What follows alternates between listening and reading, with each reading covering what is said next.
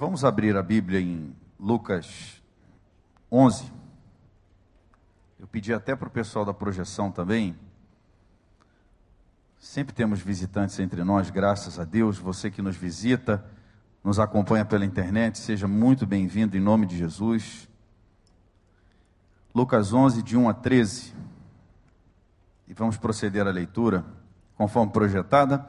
Certo dia, Jesus estava orando em determinado lugar. Tendo terminado, um dos seus discípulos lhe disse: Senhor, ensina-nos a orar, como João ensinou aos discípulos dele.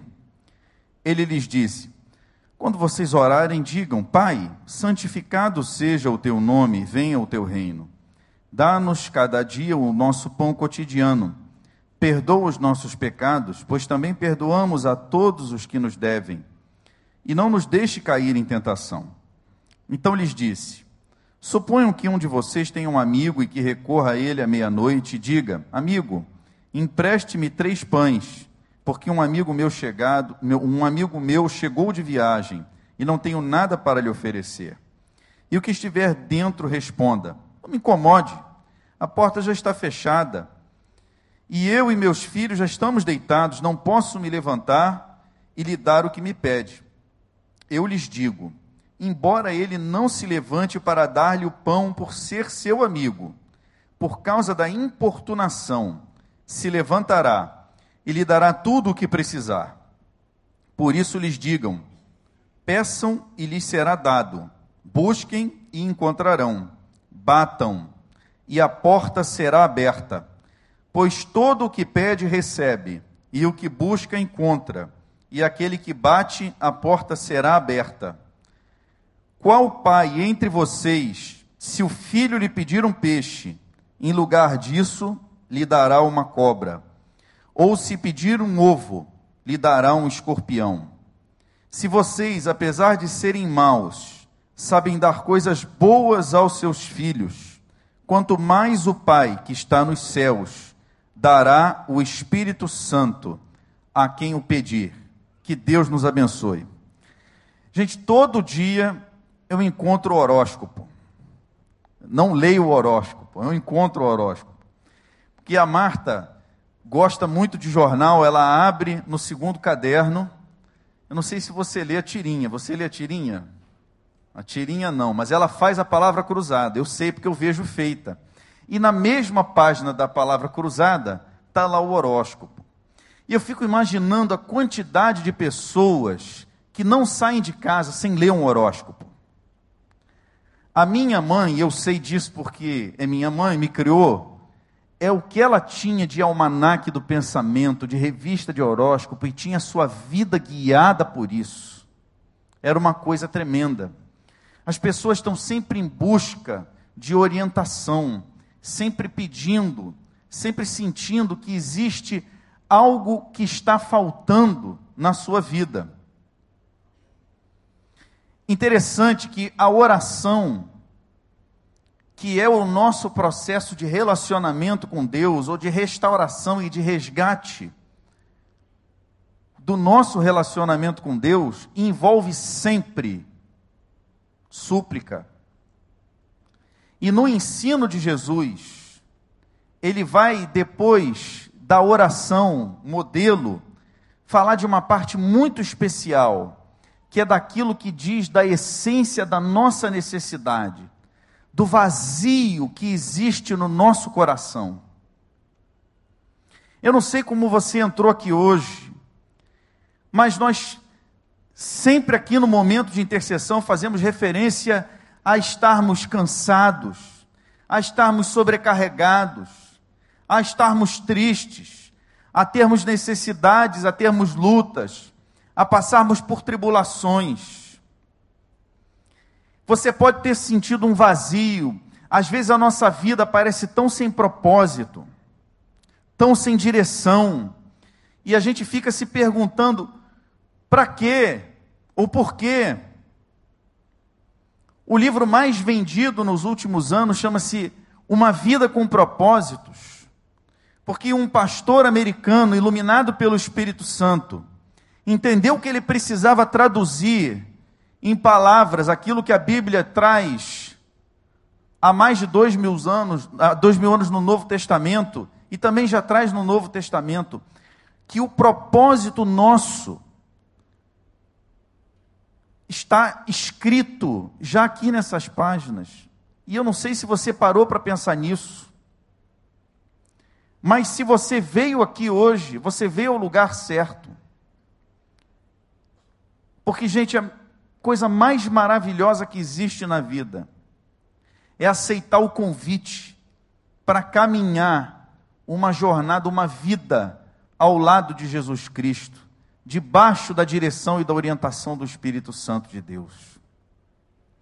Não existe nada mais transformador na nossa vida do que ouvir a voz de Deus e seguir a voz de Deus. Uma das coisas que me deixa ainda intrigado é porque muitas pessoas não ouvem a voz de Deus. Porque Jesus diz que as minhas ovelhas ouvem a minha voz. Então eu creio que nessa tarde, você que veio aqui e que está ouvindo Deus falar com você, você é uma ovelha de Jesus. Porque Deus está falando ao seu coração. Mas ainda assim, pode ser que você não tenha experimentado algo novo na sua vida. E esse algo novo que eu quero dizer é um sentido de propósito na sua vida. E pode ser que você ainda tenha sentido vazio, peso, dificuldade. A caminhada ainda tem sido difícil.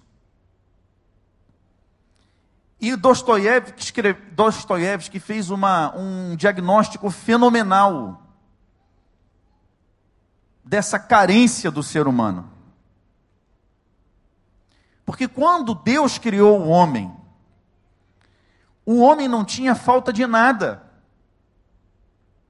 Ele tinha um relacionamento com Deus que era pleno em todas as dimensões. Mas a primeira consequência do homem escolher o seu próprio padrão ético e moral, isso é que é conhecimento do bem e do mal, é eu dizer o que é o bem e o mal, e renunciar à autoridade de Deus sobre a minha vida, foi a separação de Deus. E isso gera um buraco em nós, que nós buscamos ser preenchido. E por isso o mundo oferece, tem tantas ofertas. Não é só o horóscopo. Mas que bom que você está aqui, que você está na internet. Significa que de alguma forma Deus tem direcionado você a buscar respostas certas no lugar certo. Porque o vazio que ficou em nós é o vazio da presença de Deus. Esse vazio, essa falta de preenchimento que existe em cada um de nós, ela não pode ser preenchida plenamente, nem permanentemente, nem verdadeiramente, se não for através de Deus e Deus na pessoa de seu filho Jesus Cristo. Porque ele declara: Eu sou o caminho, a verdade e a vida, e ninguém pode vir ao Pai senão através de mim. Jesus é o único caminho. Então nós nos sentimos, muitas vezes eu me senti na minha vida, sem saber para onde ir, sem direção, perdido e na minha casa eu não tinha quem me dissesse. É interessante que quando você vive na cegueira espiritual, e a Bíblia fala dessa cegueira espiritual, é interessante que se você hoje não vive, saiba que as pessoas a seu lado vivem. Hoje eu tenho um amigo que é um pastor de uma grande igreja no Rio de Janeiro. E ele, durante quatro anos, estudou no ensino médio comigo. E nós, durante quatro anos, não éramos simplesmente colegas de turma, não. Nós éramos, estudávamos no laboratório, é, é, ensino técnico, nós íamos para o laboratório todo dia juntos. Num grupo de três pessoas, eu, ele mais um. E eu não sabia que ele era crente. Eu não tenho esse registro na minha cabeça. E o meu outro amigo, eu acho que não se converteu até hoje. Não tenho mais contato com ele. Interessante que quando você está na cegueira espiritual, Deus ele te cerca de todos os lados. Salmo 91, ele dá ordem a seus anjos a seu respeito e te livra desde antes de você nascer. Meu pai era alcoólatra. Uma vez eu estava, minha mãe estava grávida de mim, ele tentou me jogar, jogar minha mãe do carro em, em movimento.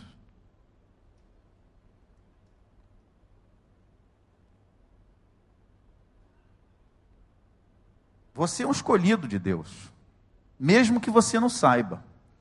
E eu, naquela cegueira espiritual, ao lado de um homem que hoje é pastor, não sabia que o homem era crente. E senti um vazio tremendo. E aí fui procurar, eu pensei em ser padre, porque eu estudei em colégio católico. Mas interessante que a gente não entende o que é Deus. E aí tem uma hora que a gente duvida da existência de Deus. E aí a gente é seduzido pelas filosofias do mundo. E aí eu fui experimentar o comunismo, fui fazer faculdade, e aí fui ser agnóstico, porque eu desisti de entender a existência de Deus. Mas aquele buraco, aquele vazio, que só Jesus pode preencher, ele permanece ali. E pode ser que você hoje tenha vindo aqui assim com um buraco, um vazio. Será que Deus existe? Para onde está indo a minha vida? Por quê? Porque o seu relacionamento com Deus foi rompido. Rompido porque nosso Deus é santo. Mas o nosso Deus que é santo, ele também é um Deus de amor e de misericórdia e paciência, que te convidou a estar aqui nesse lugar, onde a sua palavra é pregada, para dizer para você que ele amou, que ele deu seu único filho para que crendo nele você não morra, mas tenha vida eterna. Mas não é só isso. Uma segunda coisa que eu vejo que acontece e que tem a ver com o Espírito Santo, essa experiência com o Espírito Santo, que é o que preenche o nosso vazio, que os crentes também sofrem com essa sensação de vazio. E eu lembro da experiência de Davi. Davi, quando cometeu o adultério e o homicídio, ele levanta um clamor a Deus e diz assim: Senhor, não retira de mim o teu Espírito Santo. E às vezes nós que somos crentes e já tivemos uma experiência com Deus, e fomos lavados, cobertos pela vida de Jesus e pelo sangue de Jesus, e recebemos o Espírito Santo, vivemos como se nunca tivéssemos conhecido Jesus. Porque nós não deixamos que o Espírito Santo nos governe e passamos a viver debaixo do domínio da nossa natureza carnal, vivemos debaixo do domínio do pecado.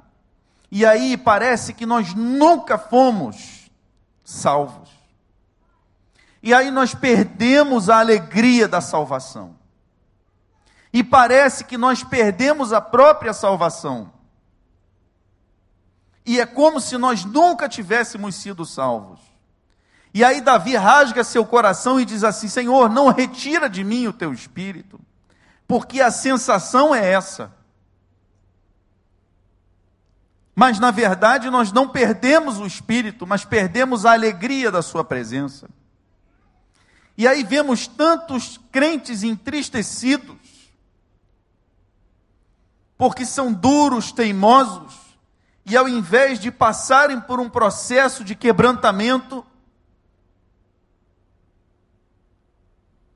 de se autoexaminarem diante de Deus e de se submeterem ao Espírito de Deus, endurecem seus corações e vivem uma vida sem propósito. Demorei tanto a entender esse texto, precisei ler um comentário para entender o que significa que nós não controlamos a nossa vida, não tomamos decisões. A carne milita contra o espírito e o espírito contra a carne para que nós não façamos o que queremos. Isso significa que nós não temos livre-arbítrio. Isso significa que nós temos duas opções. Ou nós escolhemos fazer a vontade do espírito, ou nós fazemos a vontade da carne. Não tem uma terceira via. Não, vou fazer o que eu quero. Isso é impossível. E aí, voltando para aquele grupo que nunca teve uma experiência com Deus, também é impossível ter uma experiência com Deus, deixar de ter essa sensação de vazio, de se sentir perdido, se você não decidir entregar a sua vida, as suas decisões, todo tudo se render nas mãos de Deus. Tem gente que fica incomodado quando entra numa igreja evangélica e nós aqui adoramos a Deus com dízimos e ofertas. Ah, aquele pastor ali está pedindo dinheiro. Ninguém aqui pede dinheiro, não. As pessoas, inclusive eu, ofertam voluntariamente e com alegria, se quiserem. O que Deus oferece para nós é uma vida eterna se nós quisermos entregar nossa vida a Ele integralmente.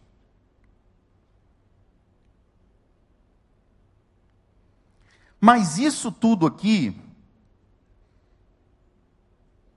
essa promessa que vem no final, de que se nós pedirmos a Deus, se nós clamarmos a Deus, se nós incomodarmos a Deus, Ele nos dará seu Espírito Santo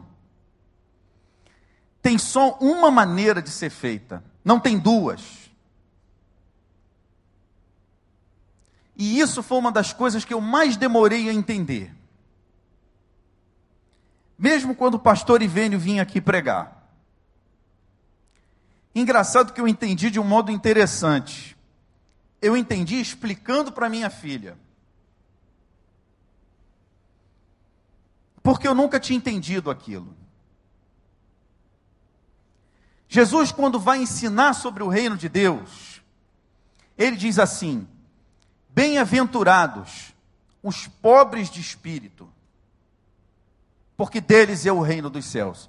E eu ficava pensando comigo assim: Senhor, o que, que é ser pobre de espírito? E mais, eu ficava ainda mais nervoso com aquilo quando fica assim: como é que um sujeito pobre de espírito, porque na nossa linguagem, pobre de espírito tem um significado horroroso. Como é que um sujeito pobre de espírito pode ser bem-aventurado? Se eu não aguento isso, isso para mim não faz sentido nenhum. Não tem lógica. Até que um dia, eu andando pela rua, Deus me mostrou pessoas dormindo na rua. Aí eu fiquei pensando naquilo. Gente, dormir na rua deve ser muito triste, muito ruim.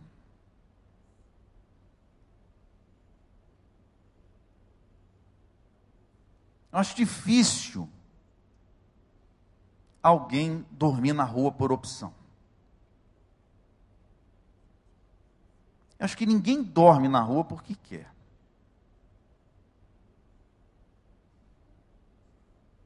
Aí eu estava falando para minha filha: Você lembra daquelas pessoas que a gente viu dormindo na rua? São pessoas que vão pedir dinheiro para a gente. Eu falei: A gente não pode fechar o vidro para elas.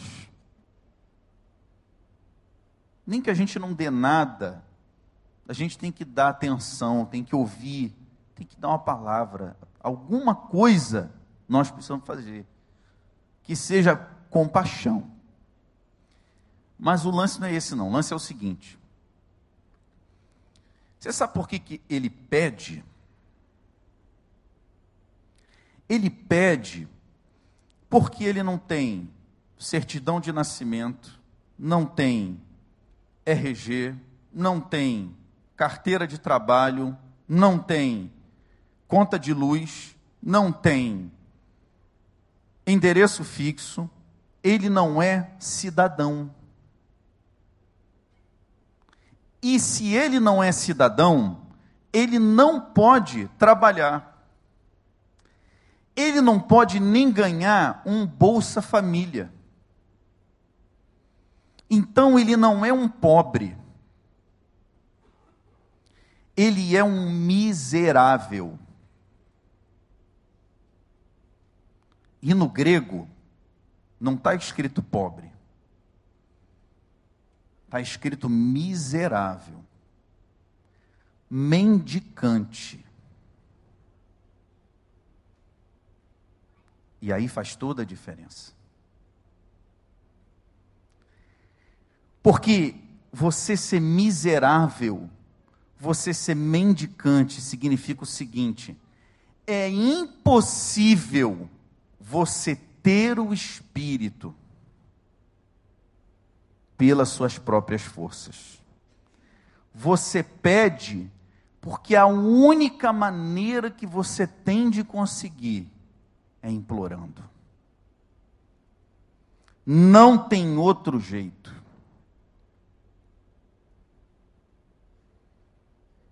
Vida com Deus é assim. Perdão é assim. Não há nada que se possa oferecer a Deus para ser salvo, para ser perdoado, para ser cheio do Espírito. Qualquer coisa que você faça tem uma qualidade: é suja como a roupa do leproso. O nosso serviço só é qualificado quando nós fazemos debaixo do Espírito de Deus. É o Espírito Santo em nós que santifica as nossas mãos. Então, o que, que nós podemos oferecer para Ele? A nossa humildade, a nossa modéstia, a nossa cara no chão e eu nunca entendi isso. Aí, eu sou teimoso. Eu estava conversando com a minha filha, falei isso para ela, fui conferir para ver se era isso mesmo. E é isso mesmo. Depois, se tiver algum curioso aí, pode conferir.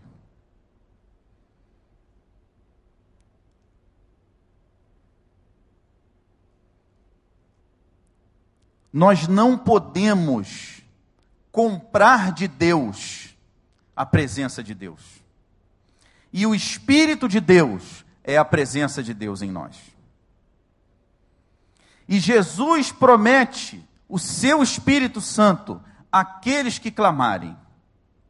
Mas como é que nós podemos ter o seu Espírito Santo?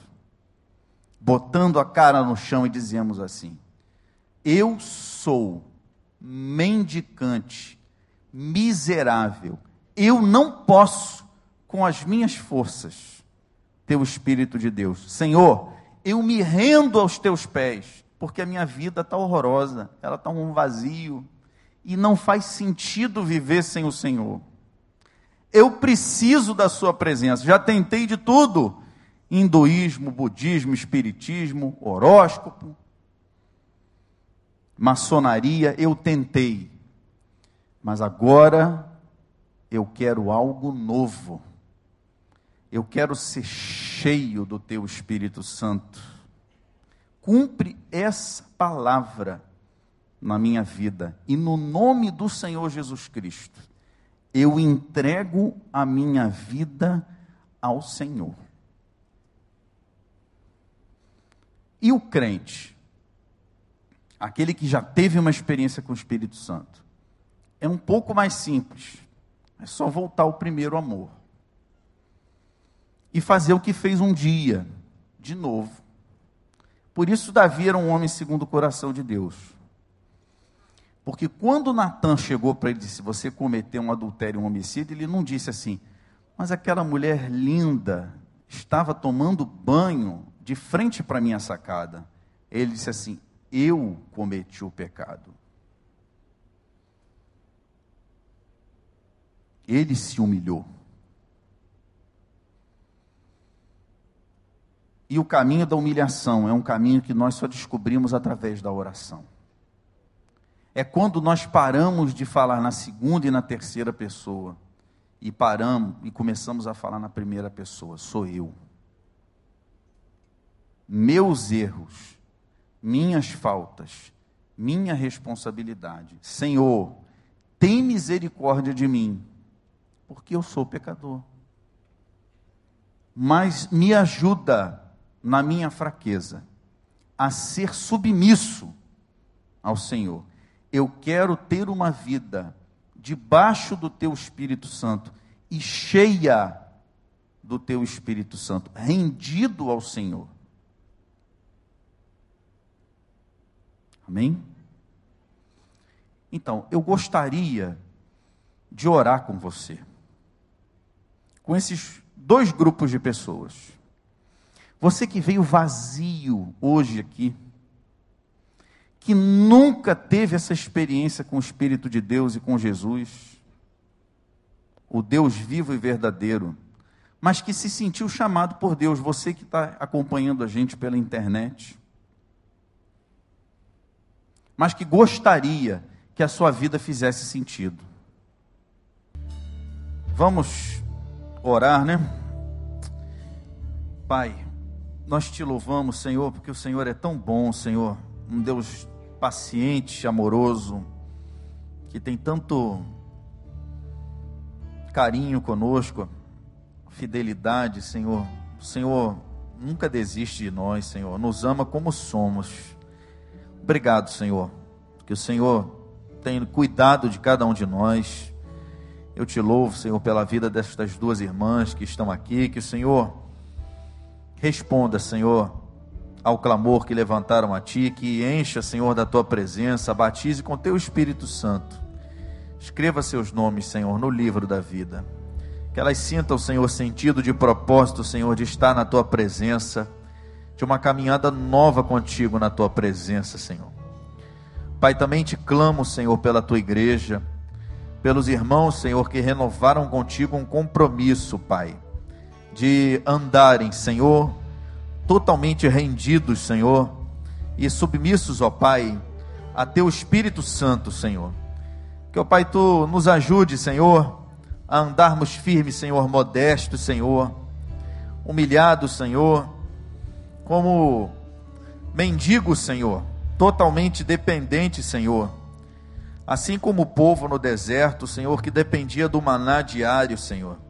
Que possamos a cada dia, Senhor, depender do maná, Senhor. Depender de, da nossa porção diária, Senhor. Da tua presença, da tua direção. Que o Senhor nos ensine, Senhor. A cada dia, Pai. a sermos, Senhor, assim. Ajuda-nos, Pai, porque sem Ti nada podemos fazer. Ó oh, Pai, muito obrigado, Pai, porque o Senhor nos tem amado e cuidado de nós. Nós te agradecemos e te louvamos em nome de Jesus. Amém.